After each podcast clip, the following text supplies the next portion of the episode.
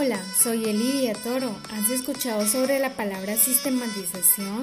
¿Te encantaría hacer hincapié en ella? Genial, estás en el lugar correcto.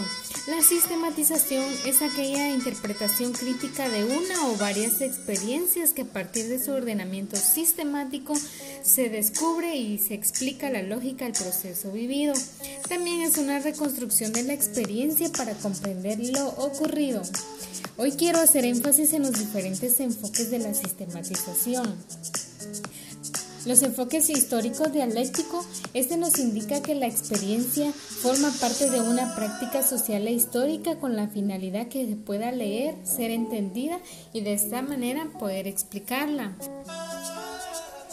El dialógico e interactivo. Sabemos que el diálogo y la interacción amena son base fundamental en todo contexto pero específicamente al momento de sistematizar una experiencia. Es por ello que al momento de sistematizar se debe generar espacios de comunicación, buenas relaciones sociales que generen conocimientos efectivos.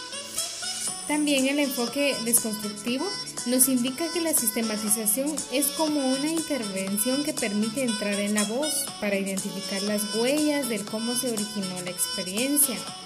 El enfoque reflexividad y construcción de la experiencia humana, este enfoque hace hincapié que al momento de sistematizar los integrantes que han vivenciado la experiencia entran en un proceso reflexivo que permite recopilar todo lo vivido para fundar una base sólida de la experiencia.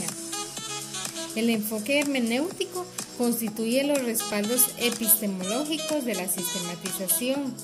La sistematización es una labor interpretativa del sujeto de la práctica y por lo tanto se debe hacer completo énfasis en ella.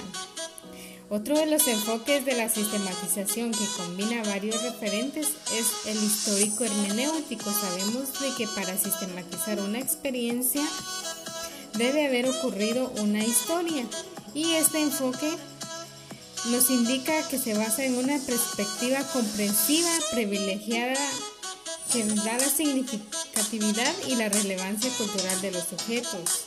Interesante, ¿verdad? Espero haber fortalecido tus conocimientos. Gracias.